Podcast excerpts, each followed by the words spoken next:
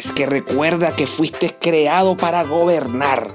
Recuerda que fuiste creado para estar encima, porque somos reyes y no somos esclavos. Eso no funciona así, papá. Esto no funciona así, papá.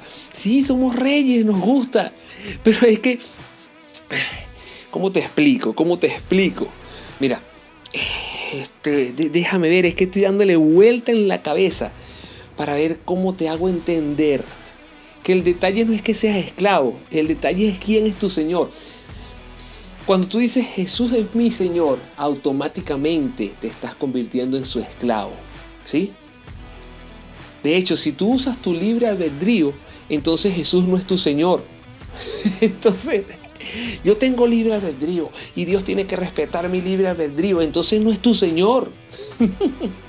Eso no funciona así, papá. Ay, vale. Sí somos reyes. Somos hijos del rey de reyes. Pero, pero tenemos un rey. Entonces somos su esclavo. o sea, yo, yo, yo podría decirte que siendo su esclavo es la única forma de ser verdaderamente libre. El problema no es que seamos esclavos. El problema es quién es nuestro rey. Y recuerda, arroba Isdaviel en todas las redes sociales. Alguna idea, alguna locura que hayas escuchado, envíanos. A eso no funciona así, papá. Arroba Isdaviel en todas las redes sociales y lo escuchaste por aquí, por Carla in the House, a través de CBC La Voz.